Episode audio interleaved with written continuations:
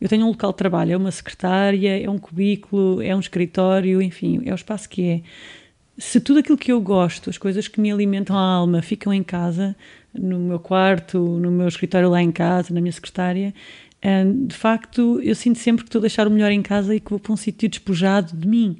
Então, uma sugestão é de facto nós rodearmos de inspiração no nosso local de trabalho. Seja porque levamos um dos nossos livros favoritos e pomos lá em cima, ah, porque levamos um objeto que nos lembra de um momento uh, importante para nós, um, que temos a secretária cheia de coisas, brinquedos dos filhos, o que for.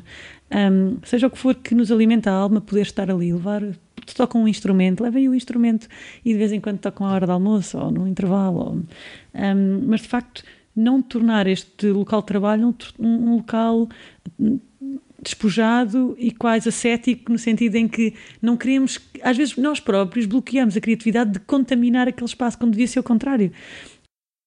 Se quiserem ouvir o resto da minha conversa com a Anitta, uh, terão que ser patronos no Patreon, www.patreon.com.br falar criativo.